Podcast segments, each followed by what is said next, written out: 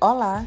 Esse podcast é um produto do mestrado profissional em Propriedade Intelectual e Transferência de Tecnologia para a Inovação, do programa Profinit.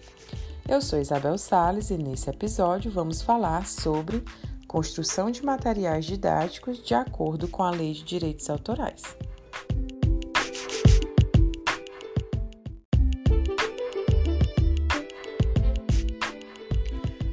Pessoal, então esse episódio ele é bem prático, é realmente para compartilhamento de dicas, para que é, a elaboração dos materiais didáticos é, sejam enriquecidos com materiais de terceiro de forma ética.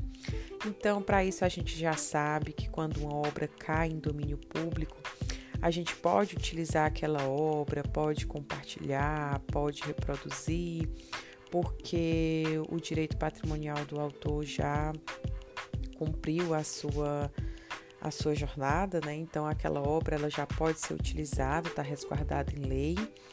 Mas a gente sabe também que existe o artigo 29 da lei que fala que toda obra que for utilizada ela precisa de autorização é, expressa do autor, né? Salvo aquelas exceções.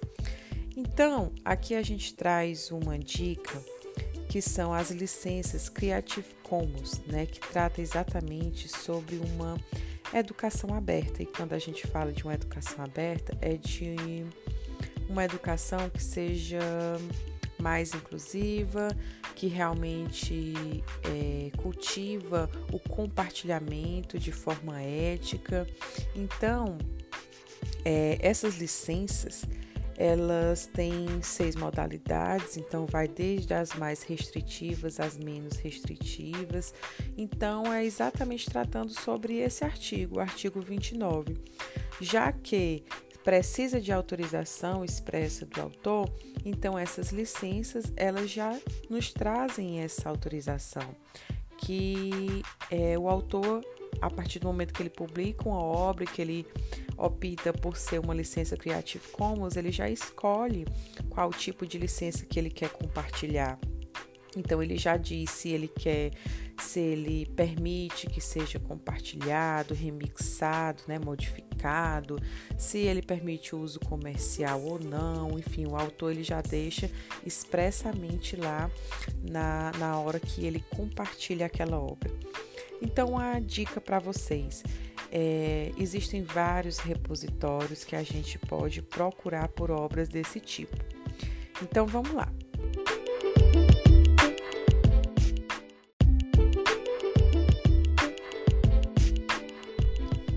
A primeira dica é o próprio site Portal Domínio Público.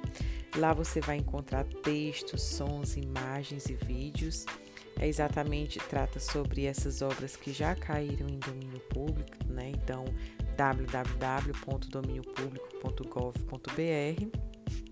Mas nós temos outras, né, que são exatamente aquelas licenças que eu falei para vocês, que são licenças abertas, né, licenças mais flexíveis. Então, por exemplo, a gente tem o site do archive.org. Eu vou deixar todos os sites aqui na descrição para vocês, que são o que eu é, costumo usar mais para produzir os meus materiais, que já são mais conhecidos por mim, certo? Então, archive.org você vai encontrar livros, filmes, inclusive software também livre, né, para ser utilizado, músicas, mas também nós temos, por exemplo, a, o Canva, que você vai encontrar gráfico de mídia social, apresentação, infográfico, pôster e outros conteúdos visuais, né?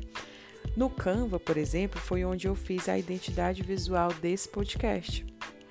Então, é, é, essa identidade ela foi feita no Canva e está aí disponível para vocês, porque é um site que tem algumas obras que são gratuitas, né? Que a gente pode modificar e que a gente pode utilizar. O FreePic, por exemplo, é um dos sites que eu também uso para a construção dos meus slides. Então lá a gente encontra vetores, fotos, ícones, e inclusive muito fácil é, é, de ser utilizado e de ver, por exemplo, o resumo da licença. É, eu procuro lá por propriedade intelectual, fotos de propriedade intelectual. Encontro uma foto que eu gosto, quando eu clico na foto para baixar e tudo, já me diz o resumo da licença. Então, por exemplo, é, já fala que que é um conteúdo que permite projetos comerciais e pessoais, mídia impressa, número ilimitado de vezes, é, em qualquer lugar do mundo, que pode fazer modificações é, e trabalhos derivados, e inclusive já me dá também é, a forma como eu vou dar o crédito ao autor, né? Então a gente copia lá e cola para atribuir aquele créditozinho ao site ou ao autor. Então é muito fácil. Então já, já tem lá os vários formatos, né? Se eu vou publicar aquilo numa obra impressa, ele me dá um formato para fazer o crédito ao autor, se é no Instagram, se é num vídeo. Então é muito interessante. É, também tem outros, como por exemplo, é, tem o Jamendo, que é de música, tem o Pixels, que é de fotos e vídeos, tem o Pixabay, que é de imagens também, tem o Bensound, que é de músicas. Então são várias alternativas que eu vou deixar todas aqui para vocês é, na descrição desse podcast. Então, é, mas é importante também a gente salientar que essas licenças elas são alternativas, mas isso não anula as discussões para a reformulação da lei que a gente já tratou em episódios anteriores, né? Essas são alternativas exatamente pelo fato que a gente já comentou que a lei ela é muito restritiva, então é, depender da autorização expressa do autor para todas as obras às vezes se torna muito complicado, né? Então a partir do momento que, que, te, que a gente está nessa cultura do compartilhamento, o ideal é que é, realmente quando a gente se propõe a fazer produção de conteúdo e tudo mais, muitas vezes a gente, é, enquanto professor, até quer mesmo que aquela obra seja compartilhada, que chegue no maior número de pessoas, porque muitas vezes isso até é, faz com que a gente tenha uma ascensão na carreira, né? Que seja, é, é, seja visibilizado né? para maior número de pessoas. Então, desde que sempre se referencie o autor, né? Que é o direito moral. Então, pessoal, é, essas foram. Ah, tem outra dica também que é a escola digital, o site. Esse site é muito bacana porque você vai lá, você vai procurar por, por, um, por, um, recurso que você tem interesse e aí ele já te dá lá um filtro que são as licenças de uso. Então, por exemplo, eu vou lá buscar um, um recurso, mas eu já quero filtrar por uma licença que me permita o uso, me permita o compartilhamento e me permita a modificação. Então eu já clico lá nessa licença e ele faz o filtro para mim e já me traz só aqueles materiais com aquele tipo de licença. Então, infelizmente, não são todos os sites que são assim ainda, mas é um site muito bacana que tem muito conteúdo bom e que vale a pena ser compartilhado.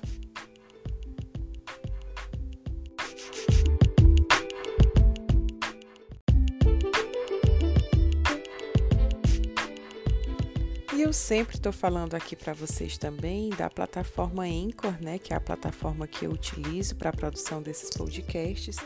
Inclusive, é a que eu incorporo essa música de fundo, que eu, como eu sempre falo, é de uso gratuito e sem restrições comerciais. Então, essa plataforma também é muito interessante para a produção de conteúdo, porque a gente sabe que os podcasts eles estão cada vez mais sendo muito bem aceitos como recursos educacionais. Então, é uma plataforma muito rica.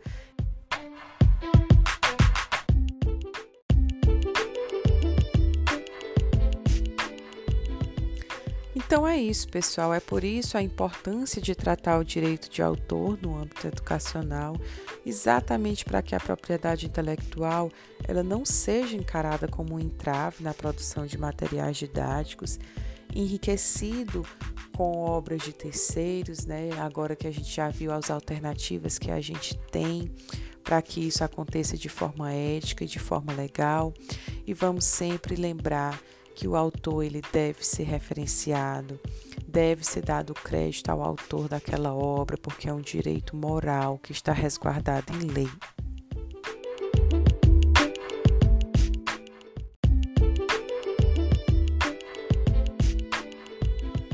Esse foi o quarto episódio do podcast Direitos Autorais na Prática Educacional. Agradecemos ao programa Profinite e à Rede Fortec pela oportunidade de conhecimento e possibilidade de compartilhá-lo.